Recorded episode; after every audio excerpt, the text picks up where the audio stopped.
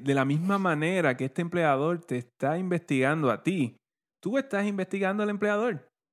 Porque de qué vale que tú conseguiste el trabajo y en la paga con la que tú querías y tú eres miserable en el trabajo todos los días.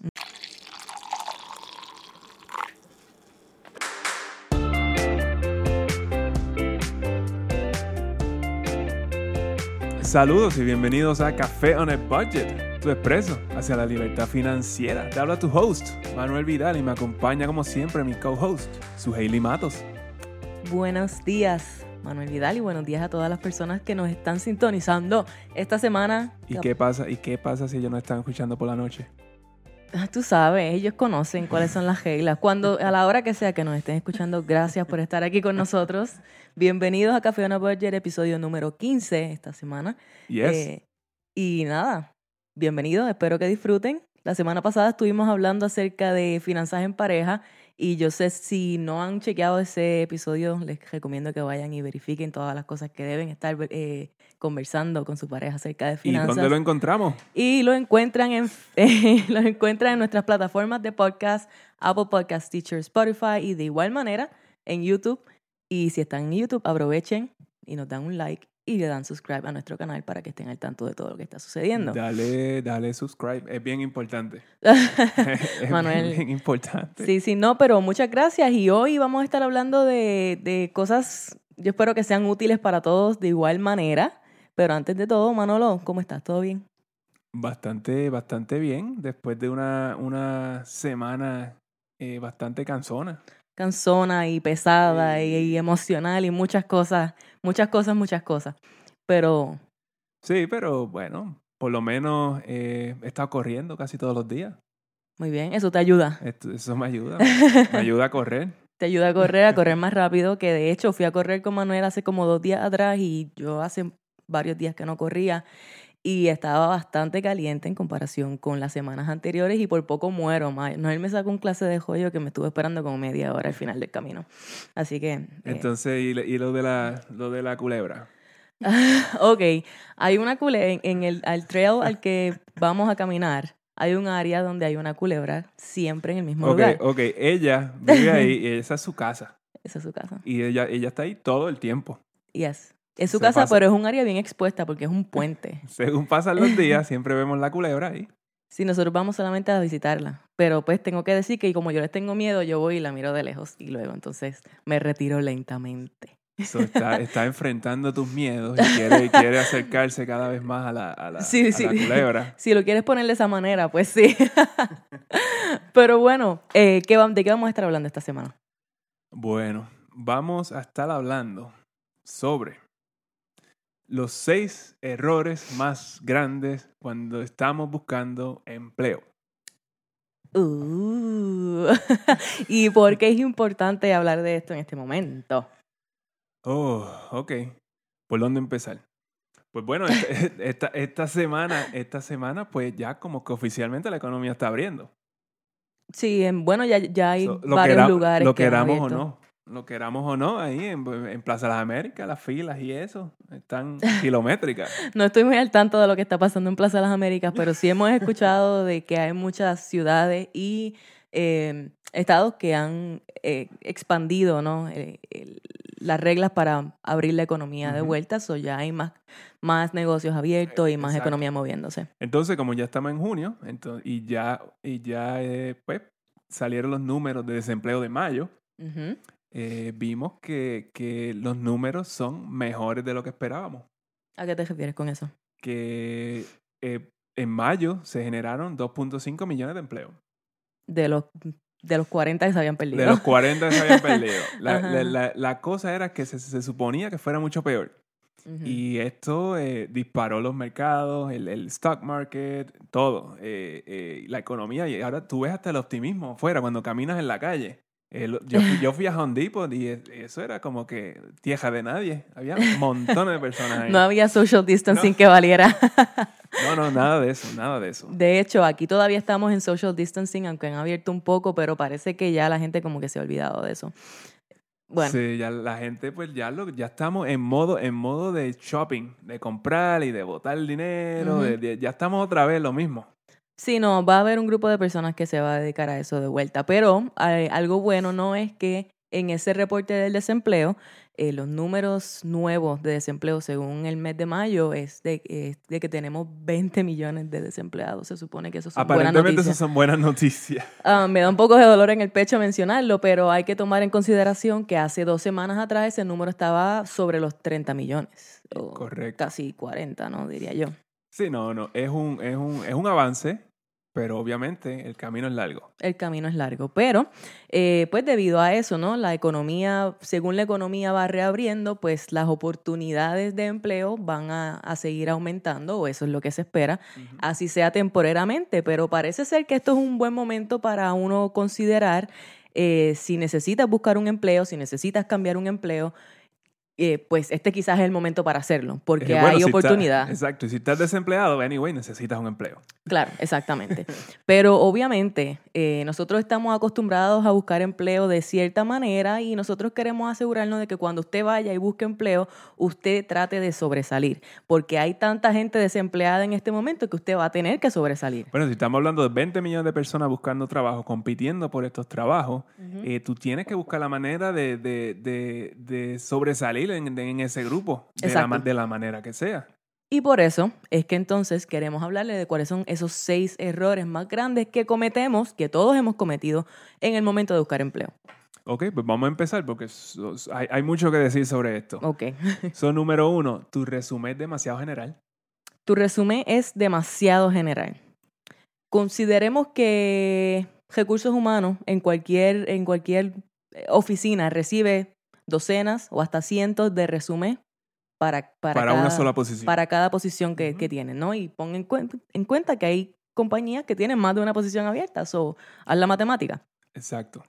So, ¿qué tú vas a hacer? Ah, y, y una estadística bien importante es que un, un personal de recursos humanos, un empleador, ¿cuánto tiempo le toma en revisar tu resumen para decidir si te quiere dar una, una, una entrevista o no? Siete segundos. Siete segundos en siete segundos tú tienes que causar una impresión con tu resumen. Exacto. So, si tu resumen es muy general, y te vamos a decir más o menos a qué nos referimos con eso, si tu resumen es muy general, hay un chance bien grande de que en menos de siete segundos ellos lo miren y vaya al bote de la basura. Al trader. Exacto. Y este entonces es el primer paso que tenemos que sobreponer.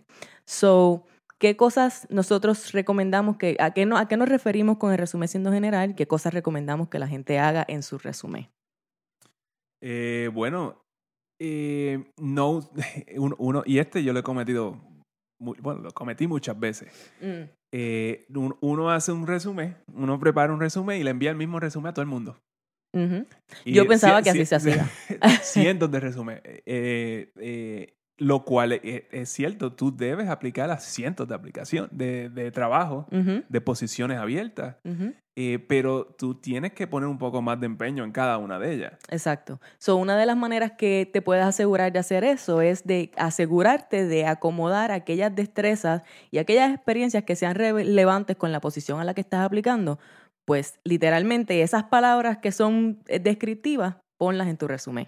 So, por ejemplo, si se supone que tenga eh, eh, experiencia utilizando Microsoft, eh, Word, Excel, etcétera, pues literalmente escribe experiencia utilizando Microsoft, Excel, etcétera, pero de la misma manera que está en, el, en, esa, en ese posting de empleo al que estás aplicando. Y acuérdate también que muchos, muchos, muchos de estos eh, eh, departamentos de recursos humanos ya tienen estos sistemas automáticos. Sí. Eh, si las palabras que ellos están buscando, esas palabras clave, no están en tu resumen, el, el, el, el sistema los va a rechazar, o sea, los va a echar para el lado. Exacto. y, y, esa es la primera barrera que tienes que vencer. Y hay áreas, hay algunas, hay algunos lugares, ¿no? Algunas áreas en donde hay destrezas que son bien específicas. Y tú tienes que asegurarte de que si tú tienes esa destreza, esa destreza o si sabes utilizar esa herramienta, ponlo así de específico en tu resumen, porque eso va a ser parte de lo que va a decirle a ellos si tú vas a, encajar con lo que ellos necesitan o no. Eh, otra cosa es, el, el resumen eh, tiene que tener detalles de los resultados que tú lograste en tus empleos anteriores. No es simplemente como que, ah, sí, yo sé Excel.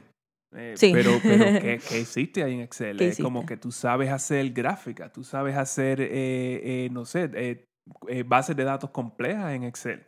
Es, eso, solo, eso es lo que tú tienes que poner ahí. Un error bien común que yo he visto en resumés y lo hacemos mucho cuando estamos comenzando a buscar trabajo, ¿no? Recién saliendo de la escuela o de la universidad o estamos comenzando a buscar nuestros primeros trabajos, como no tenemos mucha experiencia ni nada de eso, no sabemos qué poner. Y a la vez empezamos a poner algunas experiencias, simplemente decimos, pues experiencia con este empleador y esta fue mi posición y no incluyes nada más. Pero pudo haber, pudo haber, eh, tú pudiste haber tenido algunos roles con ese empleador que te van a ayudar a convencer a tu nuevo empleador de que tú tienes ciertas capacidades. Exacto. Así que comparte qué cosas tú... Y esto, esto aplica para todo el mundo, de hecho. Aplica, eh, no importa cuánta la experiencia, la experiencia que tenga. eh, indica cuáles son las cosas con cada uno de esos empleos, en cada una de esas experiencias, cuáles eran tus responsabilidades, cuáles eran tus roles y qué problemas tú resolvías, de qué manera tú estabas contribuyendo, ¿no? So, algunos ejemplos fue eh, decir qué problemas resolviste, eh, qué procedimientos lograste innovar, qué procesos lograste mejorar para tu equipo, eh, qué, qué cosas nuevas ayudaste a implementar. Siempre, como por ejemplo, un, un reduciste, de alguna manera, ayudaste a implementar un sistema de inventario y eso redujo el tiempo de inventario a la mitad de lo, que, de Exacto. lo que se hacía antes. Eso tiene que estar en el resumen porque esos son los resultados. Y cualquier cosa que tú puedas cuantificar, medir, añádela. Redujiste tal, tal cosa y reduciste. Reduciste. Jesús. A mí se me mezclan los idiomas, yo ten- tengo un problema mental. Este, pero lograste reducir de cierta cantidad, como Manuel dijo. Perfecto. eh, eh, pon los números. El punto es que pongan los números. Si, si tienes los números. Sí, y, y- y bueno, y tiene que ser lo más detallado posible, pero a la misma vez breve, porque obviamente lo que tienes son siete segundos. Claro. Y si no tienes un montón de experiencia, por favor, que tu resumen no sea más largo de una página. Exacto. Eh, y, y si tienes mucha experiencia, anyway, el resumen no debe ser más de dos páginas, Claro. Porque Claro. nadie, se va, nadie se va a poner a leer nada de eso. Eh, so, pon los detalles que son importantes y específicos a esa posición, pero entonces asegúrate de añadir un poco de detalle acerca de qué cosas tú lograste obtener con esos detalles. Tú- Eh, bueno, el- otra cosa que sería LinkedIn, como que para el resumen, eh, haz un profile en LinkedIn, porque ahora eso es algo, eso, eso es lo nuevo, eso es lo que está en los últimos, en los últimos 10 años, LinkedIn ha estado como que a la, a la vanguardia de este tipo de, de- de cosas y ya los empleadores entran ahí a buscarte. Estamos en una era digital, completamente digital. Es tu resumen digital. Exacto. Y asegúrate de que ese resumen en LinkedIn está actualizado constantemente, porque no importa, hoy día todo el mundo tiene acceso al Internet, ¿no? Y una vez tú apliques a un empleo, lo primero que, tu- que ese posible empleador va a hacer es buscarte en Google. Ujú. Y si tú tienes LinkedIn, pues amén. Exacto. Pero suficiente solo el resumen. La número, la número dos es que la gente no hace research eh, de la posición ni de la compañía a la que, la- a la que se van a entrevistar o a la que van a aplicar. Eh, no, no hacen ningún tipo de, de investigación. Mira, por lo menos cuando tú te vas a entrevistar, por lo menos tú debes saber a qué se dedica esa compañía con la que te estás entrevistando, señores. No vayas sin saber a qué se dedican, eh, cuál es su mercado, a quién están ofreciendo servicio. Y si logras saber un poco más información acerca de cuál es su visión, qué es lo que ellos están tratando de hacer, toda esa información te va a ayudar a ti a poder entablar conversaciones con ellos y eso va a ser súper útil. Exacto. Eh, eh, estilo de entrevista. El, estilo de entrevista, eh, tú tienes que tener una idea de cómo va a ser esta entrevista. Exacto. Cuando Y te llaman, primero, probablemente tú recibes una llamada. So, so ahí, ahí, la entrevista empieza ahí. Claramente, claramente. y hay diferentes eh, formas de hacerlo. Hay algunas empresas que te van a hacer eh, dos entrevistas, tres entrevistas. Quizás te hacen un, un screening inicial por teléfono y luego te, te llaman para que vengas a una entrevista más formal. Eh, tienes que estar preparado desde, si estás en el proceso de buscar trabajo, tienes que estar preparado desde ya para saber hablar acerca de cuáles son tus destrezas, cuáles son tus habilidades, porque de primera, de, de la primera llamada, probablemente te van a hacer preguntas acerca de eso. Y tienes que saber, tienes que saber cómo, cómo eh, expresar, eh, eh, cómo expresarte, cómo, cómo explicar tus destrezas. Eh, acuérdate que nos estamos vendiendo. Aquí, tu destreza, tú estás vendiendo tu destreza, tú estás vendiendo un servicio. Eh, prepárate igual para poder explicar y hablar acerca de tus experiencias pasadas. No va a ser solamente lo que está en el resumen, tú vas a tener que saber comunicar qué era lo, cuál eran, cuáles eran tus responsabilidades en esas experiencias pasadas. Y prepárate también para, para preguntas un poquito eh, complejas y no complejas, pero tienes que, tienes que pensarlas un poquito. Por, por, por ejemplo, cuando te preguntan dónde te ves en los próximos cinco años. Ah, esas preguntas tan eh, clichosas eh, que... Eh, o tus habilidades, tus debilidades. que son preguntas que a nosotros la verdad no nos encantan, pero muchas empresas las hacen y tenemos que estar preparados para contestarlas. Y contestarlas honestamente. Esa pregunta que Manuel acaba de mencionar, cuáles son tus fortalezas y tus debilidades, yo creo que a mí me la han preguntado en todas mis entrevistas.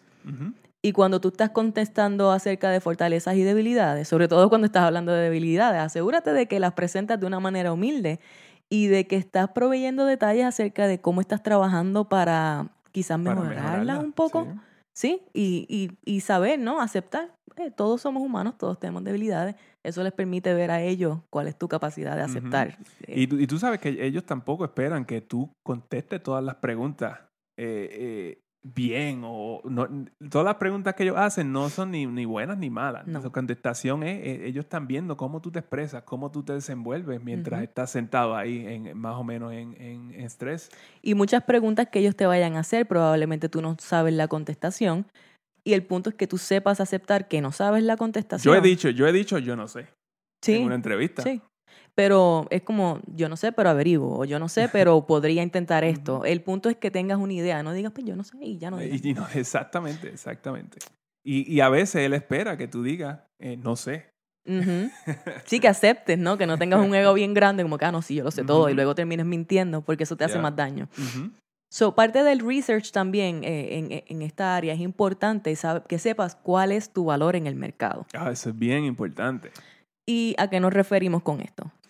Eh, bueno, tú tienes que buscar cuál es el salario promedio de la posición de la, a la que tú estás aplicando. Y por lo menos ya tú tienes una idea de cómo tú vas a ir a, a, negociar este tipo de cosas. Y, ten en cuenta que esto depende también de la localización en la que estés. Exacto. La misma posición tiene obviamente pagas diferentes de acuerdo a, dónde estén localizadas.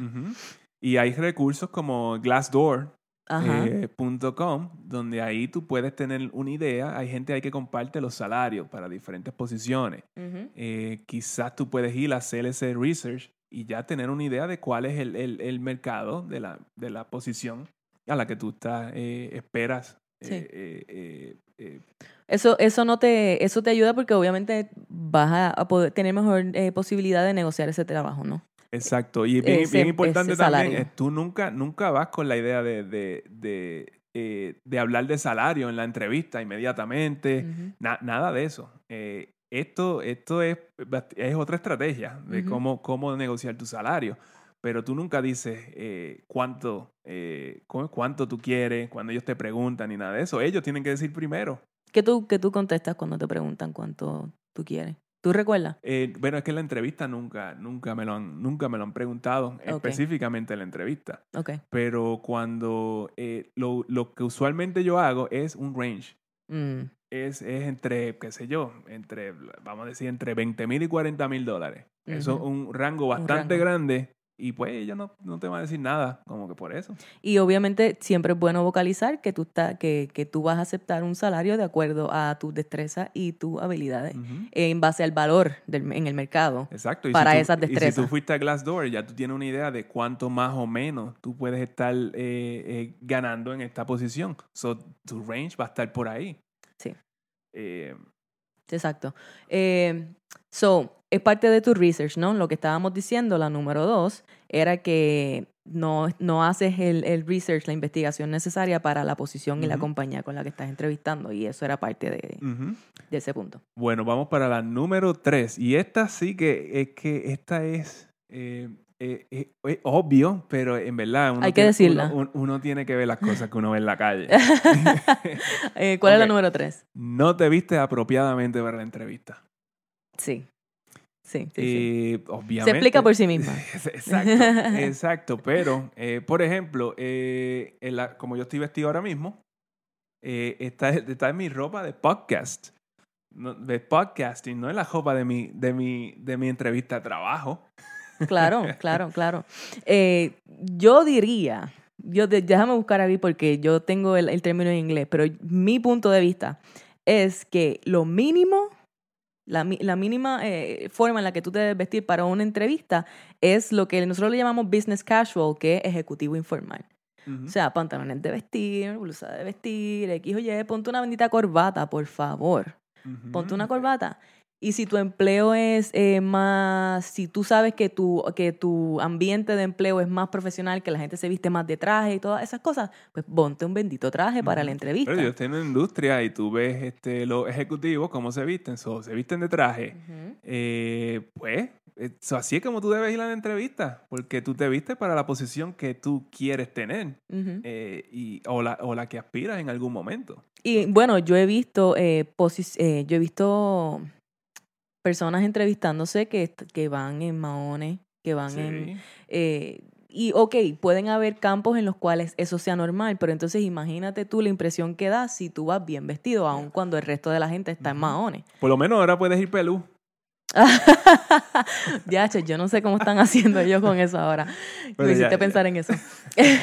Pero no, es importante que des una impresión de, profesionalidad, ¿no? Que de, preparación. Y, si te ves bien, si te ves limpio, si estás bien vestido, estás ganando sin abrir la boca. Y eso de la, eso de la primera impresión, eso, eso es algo bien real. Eh, eh, tú, eres, tú representas esta compañía y, y eventualmente, si, si ellos te contratan, tú vas a representar esta compañía. Si tú no, si tú no te ves bien, ya eso, no importa tu, no importan tus destrezas. Tú no te ves bien, tú no puedes representar mi compañía. La limpieza.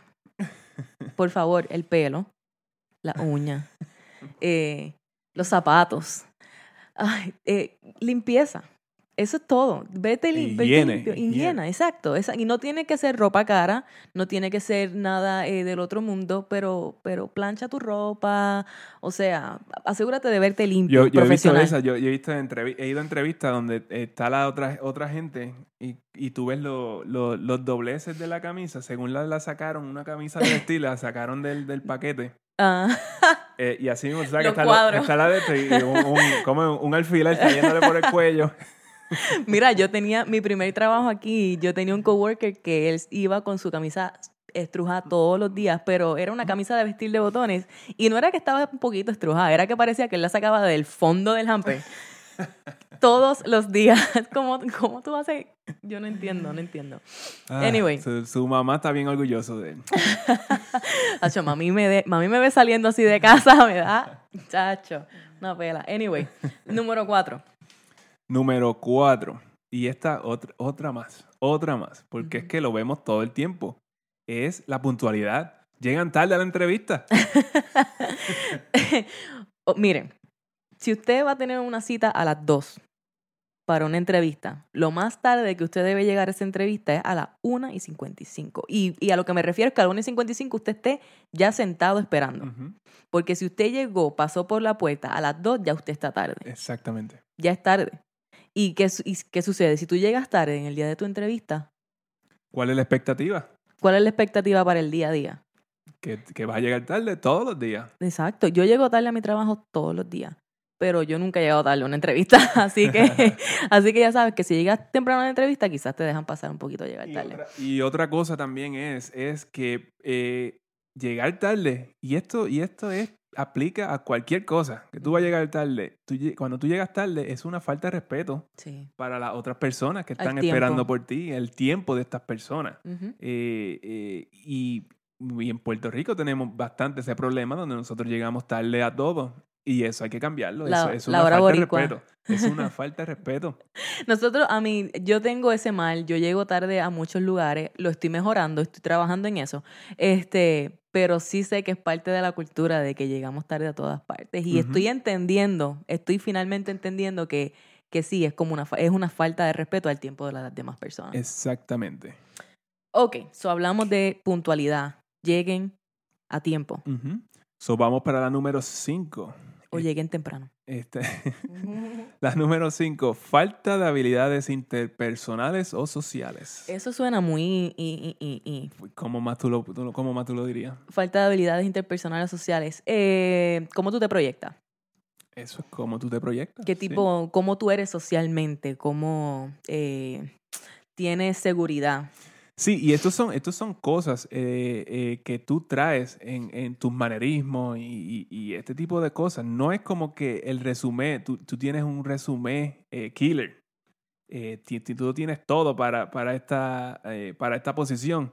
Pero eso no es lo único, eso no te va, eso no te va, eh, eso no te va a lograr el trabajo Asegurarlo, ¿no? asegurar el Ajá. trabajo solo. Eh, eh, tienes, y tienes, tienes que estar pendiente a estas cosas. Eh, cómo tú haces, cómo tú das la mano. Ay, por Eh, favor. Ok. Y Manuel sabe esto. Manuel sabe esto. Eh, Usted sabe lo que es un pet peeve. Algo, algo que te molesta increíblemente cada vez que sucede. No hay cosa que yo deteste más que darle la mano a alguien y que la mano sea como que... Que, que la mano monga, Monga. como que no te miran a los ojos. Mira, bendito sea Dios. Dame la bendita mano con fuerza. No es que me exprimas la mano, pero tú sabes, Sí, eh, firmeza. Pero, eh, y esto también en las mujeres. Es como que no, las, Sí. mu- las mujeres, por favor, aprieten esa mano. Todas las mujeres. No hay ninguna razón por la que nosotras no podamos dar un buen apretón de manos. Porque el que seamos, nos, no dejamos de ser mujeres, no dejamos de ser más femeninas o lo que sea, si damos, eh, por, por dar un apretón de manos bien dado. Vamos, es, es profesionalidad, es presencia, es carácter. Tú necesitas tener esa personalidad. Tú necesitas este, demostrar que tienes tus pantalones bien puestos. Porque vamos a ser realistas, el mercado no es tan fácil allá afuera. No, dame la mano. Dame la mano. ¿Cómo-? Eh, eso es un, eso es un, eso es un, un- handshake. Muy largo ya. Ya muy largo. Pero, pero ¿cómo, cómo, cómo a veces lo hace la gente así? Como que Pues con como los dedos. Sí, no, yo no puedo lidiar, Es yo no puedo. que- Es como que ya todo el respeto que yo tenía de ti de antemano ya se perdió con el handshake. Y suena mal, pero pues esa es la forma en la que mi cerebro opera. Este, pero mira, eh, es lo mismo, es lo mismo la sonrisa, el entusiasmo. Mm, Eh, eh, todas esas cosas que tú tie- tienes que traer a esta entrevista. Si tú quieres de verdad impresionar. claro. Eh, Proyectar eh, una seguridad, contacto visual, eh, todas otra esas cosa, cosas. el desespero. De, tienen desespero o miedo de que van a perder esta oportunidad y este tipo de cosas. Y esto lo ponen, lo ponen en una situación, te ponen en una situ- situación de estrés. Yeah. Que, y eso, y eso, eso se ve. Sí, se nota a las millas y te ves vulnerable, ¿no? Y la gente casi casi puede hacer contigo lo que quiera. Mira, si tienes una mala experiencia, pues tienes una mala experiencia, se fastidió. Si la posición no es para ti, no es para ti, pero tú asegúrate de que tú estás, tú tienes que proyectar que tú estás seguro del valor que tú estás trayendo a este lugar. Exactamente. Eh, en la entrevista empiezan a sonar los celulares. Lo- Los celulares. no eh, toques tu eh, celular. apágalo. Apaga el celular. No estés, eh, estás esperando y estás scrolleando. Te vienen a buscar y sigues mirando el teléfono. Hay veces estás esperando a que, a que lleguen las personas que te van a entrevistar y estás ahí mirando el teléfono para abajo. Deja el bendito celular. Eso es una distracción. Se supone que en el momento de la entrevista tú estás enfocado Exacto. en la tarea que tú tienes y es de impresionar a estas personas y de averiguar si esta posición está hecha para ti o no. Ujú. Esto es un performance. Tú estás, tú estás tratando de proyectar lo mejor de ti. Exactamente. Eh, otra cosa que no se ve muy bien es que sea eh, como guillao, que alardees. Alardeo. Que, alar- que te guste, que, que, que te des, que te la eches por encima de otras personas, que te creas más que nadie más. O sea, tú tienes que estar seguro de tu valor, pero también tienes que ser humilde. Humilde. Humi- Eh, sí, sí. Y eh, a, a otra, otra, otra. Y yo creo que esto yo lo hice una vez. este, hablar más, mal de, lo- de los jefes anteriores Mm, o de compañeros. No, eh, yeah. eso, eso no dice nada bueno de ti. No, y, y es mejor, es más, no importa, quizás tú tuviste una experiencia horrible con el jefe anterior y que quizás tuvo un- causó un daño en ti, hubo algo, ¿no? Que, que fue más allá de lo normal. Eh, ok, no hay problema, tú no tienes que decir que era un buen jefe, tú no tienes que mentir, pero utiliza bien las palabras. Asegúrate de que no estás hablando, no estás criticándolo, no estás trashing, it, no- que no estás... eh, ¿sabes? Se ve mal, se ve mal que tú estés hablando de mal de otras personas, sino eh, busca quizás la manera de decir que fue un reto para ti, que, que, que hubo algo difícil en esa re- relación, que ustedes no eran compatibles, y habla entonces quizás de las cosas que aprendiste de esa experiencia. Exacto. Siempre, siempre, cualquier cosa negativa va acompañado de cómo tú, qué tú hiciste para resolverlo o qué estás haciendo para resolverlo. Ujú. So, todas estas acciones de las que le estábamos hablando, de, la, de, de cuán seguro tú te ves, de, cómo tú das la mano, del contacto visual, todas, de utilizar el celular, todas estas cosas de las que ya hablamos, eh, dan una impresión negativa de tu persona. Y obviamente queremos evitar dar esa impresión negativa. Esto va a trabajar en tu contra y esto es sin importar de cuán perfecto sea tu resumen. Porque a la vez ellos te están viendo, si ya ellos, hubo muchas de estas cosas que tú hiciste mal, el resumen no va a valer No- nada. ya no importan tus destrezas. Um, pero bueno, la número 6. la 6, la número 6 y la última. Eh, no envían una nota de agradecimiento al reclutador después de la entrevista. Y tú me preguntarás, Thank you note. y tú me preguntarás por qué yo tengo que agradecerle a esa persona. Porque si, tú sabes, no me ha dado ningún empleo, no me ha ofrecido nada todavía. Sí, eso es, eso es totalmente cierto. Pero esa persona eh, sacó una hora de su tiempo para dedicártela a ti. So, hubo un potencial, hubo una oportunidad. Exactamente. So, tú debes ser agradecido por ese tiempo. Exacto. Se puede hacer, es normal hacerlo por correo electrónico, ¿no? Eh, al mismo rec- reclutador, le, una vez se acaba la entrevista, le envías un mensaje electrónico y le dices muchas gracias por la oportunidad. Pero si tú te tomas la tarea de coger una tarjetita y escribir Ujú. Tus gracias a mano y enviárselas, o even ya dejar tenerla hecha y dejársela allí cuando te vayas, Ujú. eso va a hablar millones de ti. Sí, es que, es que el, el- la idea de que tú te tomaste el tiempo de hacer esto, ya eso, por ejemplo, si hay un, si, si está la, la, la posición, la están peleando eh, dos candidatos, tú eres uno de ellos. Y tú enviaste, tú enviaste esa carta, esa, esa, esa carta, eso, eso el péndulo lo va, lo va, lo va a inclinar hacia tu, hacia, a tu favor. Claro. Porque ¿quién piensa quién está haciendo eso? Exactamente. ¿Quién lo está haciendo? Nadie lo está haciendo. Y tú lo que quieres es sobresalir. Y en este caso, si Manuel dice, estás, estás ma- par a par con otra persona, ellos van a decir, espérate, pero fulano, ah, él, él fue agradecido, fue profesional y nos dejó esta nota y significa que sacó el tiempo de poner este esfuerzo a mano y darnos las gracias por la oportunidad. Y no hay que escribir mucho. no, nada, gracias. Básicamente, mira, gracias por la, gracias por la oportunidad. eh, Exacto. y ya. Ya, ya. Y ya, y ya está tu nombre allí. Y es como que ya han visto tu nombre más de una vez. Esa es otra cosa que de hecho para, para ventas, cuando tú sabes, si usted trabaja en ventas, usted sabe que usted tiene que estar al frente de la gente una y otra vez, una y otra vez, y una y otra vez. Y después de X cantidad de veces, esa persona va a estar como que, ah, fulano, sí, me acuerdo de él. Bueno, pues imagínate, es lo mismo.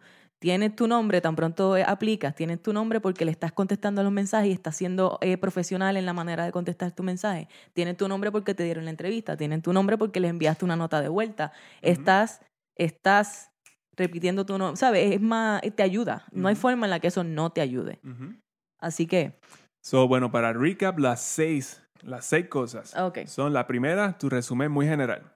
La número dos, no haces research de la posición y o la compañía con la que te estás entrevistando. Ajá. La número tres, no te viste apropiadamente para la entrevista. Eh, la número cuatro, la puntualidad. Número cinco, la falta de habilidades interpersonales. ¿Cómo fue que tú lo pusiste?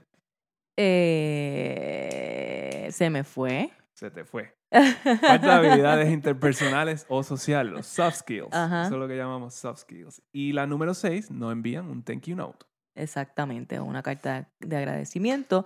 Y en conclusión, eh, algo que yo creo que es importante que aclaremos, ¿no? Es que no permitas que cuando tú vas, eh, cuando tú estás buscando trabajo, tu meta se convierta en este es el trabajo que va a ser para mí. Y, y que tu meta sea conseguir el trabajo, no importa eh, lo que suceda. Porque muchas veces nos fijamos en un trabajo sin, sin haber tenido siquiera la experiencia de pasar por la entrevista, sin saber si ese empleador, si esa compañía, si ese equipo, si esa cultura está a la par con nuestra personalidad. Exacto. Es como que eh, de la misma manera que este empleador te está investigando a ti, tú estás investigando al empleador. Porque de qué vale que tú conseguiste el trabajo y la paga con la que tú querías y tú eres miserable en el trabajo todos los días. Esto es, estas entrevistas son un, como dicen por ahí, una un, un, camino de dos vías, ¿no? Para el empleador es importante, e, es importante para ellos encontrar si tus habilidades van a ir a la par con lo que ellos necesitan, con lo que están buscando para su equipo, pero a la misma vez tú tienes el, el, el control de que tú puedes decidir si ellos están a la par contigo, si, e, si la cultura de ellos va a estar a la par contigo, porque no vale de nada uno decir que sí un trabajo y porque, porque sí, porque lo quiere, porque es el único que apareció. Y entonces. Y eso también se nota. Eso se nota. Y entonces cuando vas allí tienes una mala experiencia y termina. Eh, eh, nada, de, nada de esto nos hace más felices y nos hace más contentos en la búsqueda de trabajo. Y yo creo, y yo creo que otra manera de ver esto es ah. eh, que con este proceso de, de, de aplicar un trabajo, de, de, la entrevista y eso, tú estás vendiendo un producto, tú eres un vendedor el producto eres tú, tus destrezas, tus habilidades, tu personalidad. Todas, todas estas cosas, es, ese es tu producto. Sí. Y tú se lo estás vendiendo a alguien. Piensa, piensa como cualquier vendedor que está vendiendo, eh, no sé, Herbalife. No, sí, claro que, claro que sí, pero tú eres, tú eres un, tú eres un brand, tú eres un producto y tú tienes que entonces todo, desde el principio de la interacción hasta el final, tú tienes que demostrar que vale la pena comprar ese producto.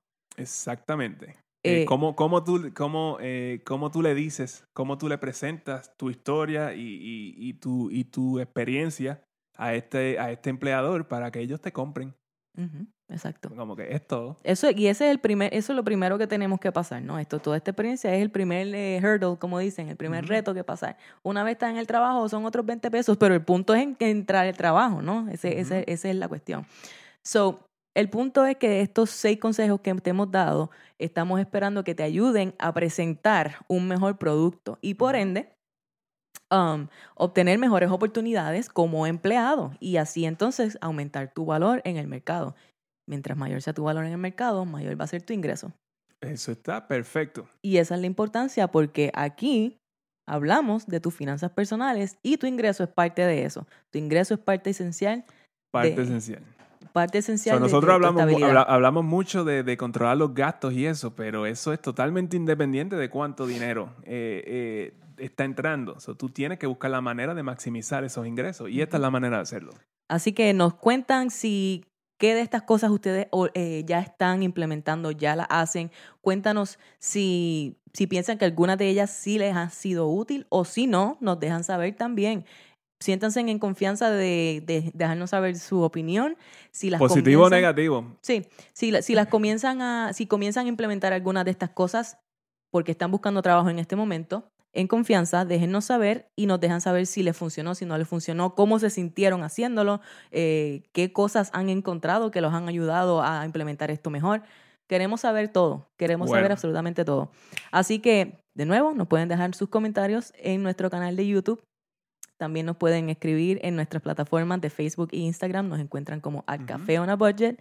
Eh, recuerden que estamos en las plataformas de podcast y si tienen preguntas, dudas, nos quieren dejar saber cómo les está yendo esto, nos pueden escribir un email a cafeonabudget@gmail.com.